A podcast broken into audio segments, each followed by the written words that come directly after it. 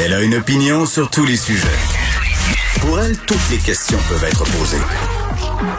Geneviève Peterson. Cube Radio.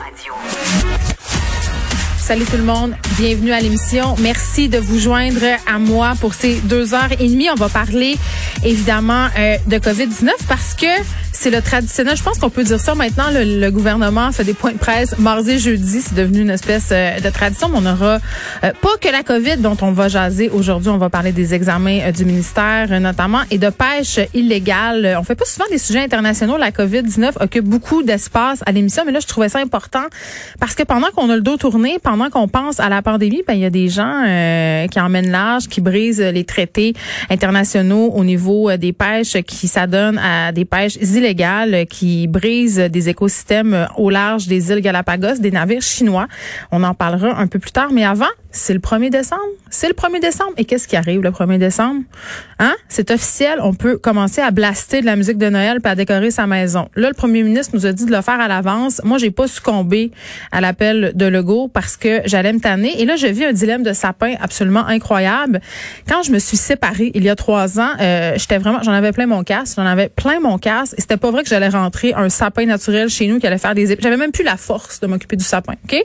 Fait que j'ai acheté un sapin en place c'est vraiment cheap, 50 pièces. J'ai payé 50 pièces, je me suis dit "Hey, ça va être ça, il a l'air vraiment vrai, c'est beau, je mettrai une bougie au sapin." Mais là, Bon an, ça fait trois ans, OK, qu'à chaque Noël, j'installe ce sapin-là, puis il fait la job. Mais cette année, je l'ai sorti de la boîte et il a rendu lent. Il a rendu lent. Il n'y avait plus rien qui marchait. Et là, je me demande si je vais pousser l'audace jusqu'à me racheter un sapin naturel. Est-ce que je suis rendu là dans ma vie? Est-ce que je suis rendu à avoir euh, l'énergie et le courage de m'occuper d'un sapin naturel? Il va falloir que j'attende parce que si je l'installe en fin de semaine, le sapin, il sera pas... Euh, sur le sapin d'ici le 24 décembre. Il va être tout rendu sur le plancher. Donc vraiment, je vis un dilemme. Euh, j'ai vraiment le goût de racheter un sapin en plastique. Je suis désolée. Puis je veux juste vous dire un autre truc dont je suis pas fière, c'est que j'ai succombé au AirPod j'ai succombé. Là, ma fille écoute pas être à l'école en ce moment, mais vous savez, là, je chiale beaucoup contre le fait que tout le monde a des AirPods et que ma fille me demande des AirPods depuis genre deux ans, puis que ça coûte 200 pièces, puis que ça n'a pas de bon sens d'acheter ça à un adolescent. Mais j'étais tellement en bout, j'étais tellement en bout que j'ai fait, hey, c'est quoi, ça va être ça, ça va être des AirPods. Voilà, j'ai créé un précédent et j'ai l'impression que je vais le regretter amèrement. Le point de presse commence dans quelques instants et on peut-être on va aborder la question de gérer les centres commerciaux de façon plus efficace. On est quand même à 1177 cas supplémentaires aujourd'hui, 28 décès, les hospitalisations quand même qui continuent à nous préoccuper, une montée, euh, pression grandissante sur notre système de santé. Et là, les, les commissions de Noël sont commencées, là, puis pas juste au niveau des achats en ligne partout. Est-ce qu'on pourrait engager plus d'agents de sécurité? Comment on va faire pour encadrer tout ça? Comment on va faire pour que les gens puissent faire leur magasinage de Noël? De façon sécuritaire. Moi, j'arrête pas de dire qu'on peut magasiner en ligne, mais on a peur des délais. On s'en va au point de presse. La situation de la COVID-19 au Québec. Monsieur le Premier ministre? Oui, bonjour tout le monde. Comme vous le voyez, euh, le nombre de cas reste élevé. On a une augmentation importante des euh, hospitalisations aujourd'hui. On passe euh, le cap des 700. on a aussi une situation, il faut bien le dire, euh, où après neuf mois, on a beaucoup de gens euh, dans le réseau de la santé qui sont fatigués. On est rendu à 6542 employés qui sont soit en congé de maladie ou en retrait euh, préventif, puis ça augmente à chaque jour. Puis dans euh, un certain nombre d'hôpitaux au Québec, on approche de la limite du nombre de patients COVID qu'on peut traiter. je vous donne quelques exemples. À Pierre-le-Gardeur à Terrebonne, à l'hôpital de Trois-Rivières, à Pierre-Boucher à Longueuil, à l'hôpital de Chicoutimi.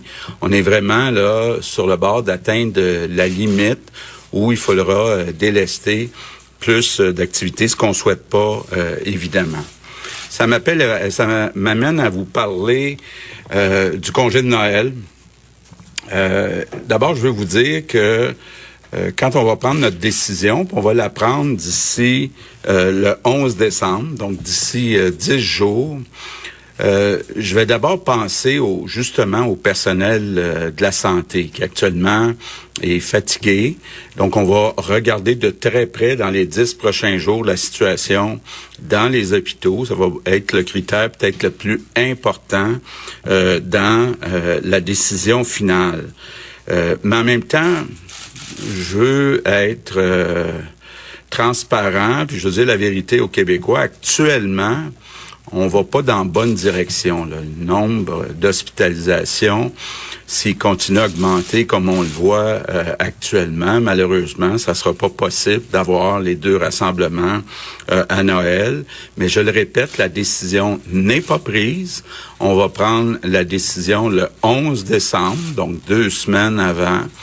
Et euh, donc, on va regarder évidemment la situation dans chaque hôpital dans les dix prochains jours.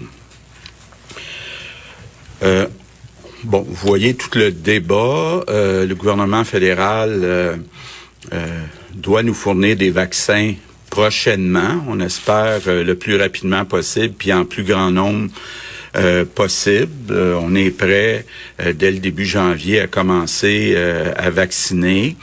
Pour l'instant, le fédéral nous parle d'à peu près 700 000 tests personnes pour les trois premiers mois, donc d'ici le 31 mars. Évidemment, on souhaiterait euh, en avoir plus. Euh, mais en attendant le vaccin, euh, il faut bien se le dire, c'est comme ça à peu près partout dans le monde. Les prochains mois vont être des mois qui vont être difficiles. on est vraiment dans le haut de la deuxième vague un peu partout dans le monde le euh, virus est très euh, coriace. Quand on regarde la situation à travers le Québec, bon, d'abord, on le dira jamais assez, la situation s'est améliorée de 90% dans les CHSLD, mais euh, on continue d'être préoccupé par ce qui se passe dans les RPA, donc dans les résidences privées pour aînés où, bon, les personnes ont plus d'autonomie, donc il y a beaucoup de gens qui entrent et sortent, pas seulement le personnel, mais les résidents. Donc, euh, je veux lancer un appel spécial autant euh, aux directions, au personnel qu'aux résidents des RPA. Euh, il faut être prudent parce que vous savez comment ça fonctionne dans les RPA. Il y a beaucoup de logements, moins d'espace, il y a des lieux communs. Donc, c'est très propice au développement d'éclosion. Donc, très, très, très important dans les RPA de faire attention. Bon, l'autre chose, évidemment, qui est euh, importante, c'est le magasinage. On est en pleine euh, période de magasinage. Euh, probablement demain, la vice-première ministre euh, euh, va vous présenter des mesures pour s'assurer que toutes les règles nécessaires soient appliquées dans les centres d'achat, dans les magasins à, grande surface, entre autres. Mais je veux quand même lancer un message aux clients, donc aux Québécois. Soyez prudents. Euh, il faut garder le 2 mètres, il faut bien sûr euh, porter euh, le masque autant dans les magasins que dans les allées des centres d'achat. Puis évidemment, on essaie de faire son magasinage le plus rapidement possible. C'est pas un message pour personne là, mais on, essaie de savoir ce qu'on veut avoir, on va l'acheter, puis on sort. On n'est pas là pour faire des grosses jasettes avec le voisin qu'on n'a pas vu depuis deux mois là. C'est important que ça se fasse euh, relativement euh, rapidement. Évidemment, je le répète, pas de visite euh, dans les maisons. Donc, sauf pour les personnes qui sont seules, qui ont le droit d'avoir un visiteur seulement à la fois. Bon, puis une autre chose qui est importante aussi, toutes les personnes qui ont des symptômes, ça veut dire, je les nomme, là, tout, mal de gorge, fièvre, essoufflement, perte de goût, perte d'odorat, grande fatigue, troubles intestinaux, ben on prend pas de chance. On va passer un test. Là. Tous ceux qui ont un ou quelques-uns de ces symptômes-là, euh, ça fait pas mal. Je l'ai eu, une petite tige, quelques secondes dans le nez, et euh, on a les résultats euh, rapidement. Puis une fois qu'on est allé passer le test, si on continue à avoir des symptômes, on reste à la maison. Donc, euh, euh, c'est important, là, même si vous êtes jeune, il peut y avoir des dommages à long terme au cerveau, au cœur, au foie. Donc, euh, c'est dangereux, ce virus-là.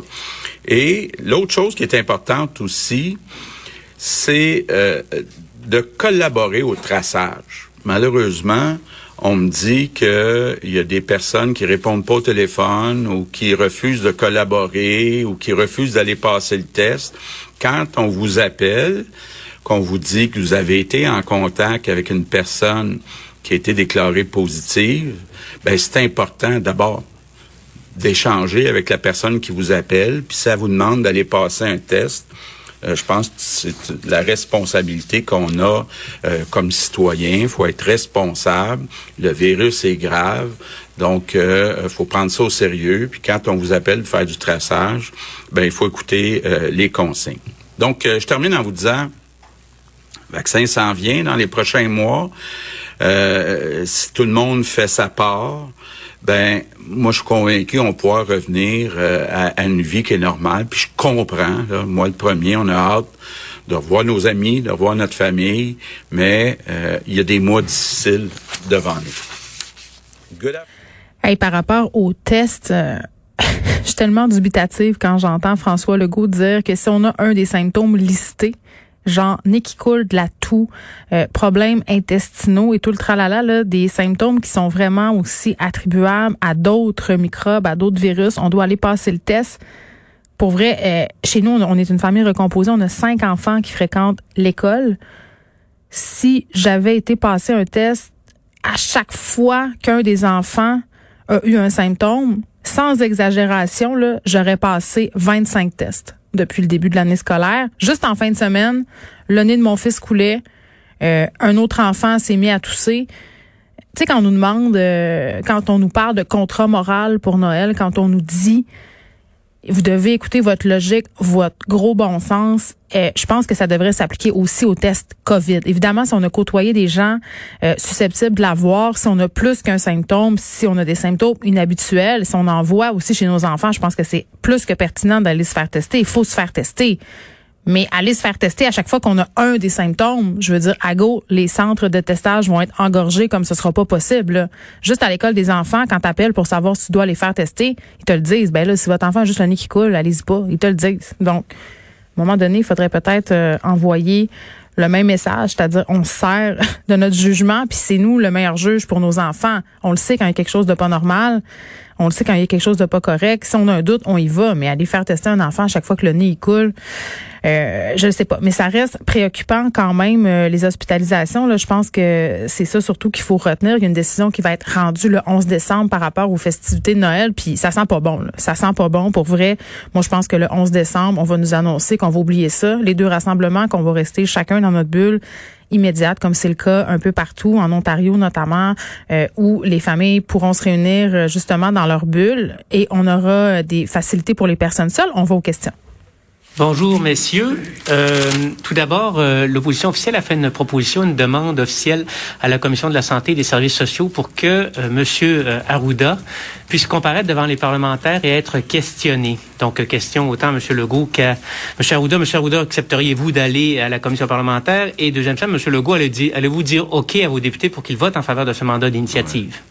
Ben, écoutez, moi, je suis. Euh, on n'a rien à cacher. Donc, euh, moi, je suis ouvert à ce que le docteur Arruda puisse effectivement aller répondre euh, aux questions des députés. Évidemment, il est un petit peu occupé actuellement, donc il faut voir quel est le meilleur moment pour faire ça, mais on n'a rien à cacher, là, donc on va voir avec l'opposition, effectivement, quand et comment on peut faire ça, si le docteur le veut bien. Je pense qu'en tant qu'homme qui et là, pour la population du Québec, euh, si on me demande de me présenter, je vais bien entendu, comme à chaque fois que je l'ai été demandé, me présenter.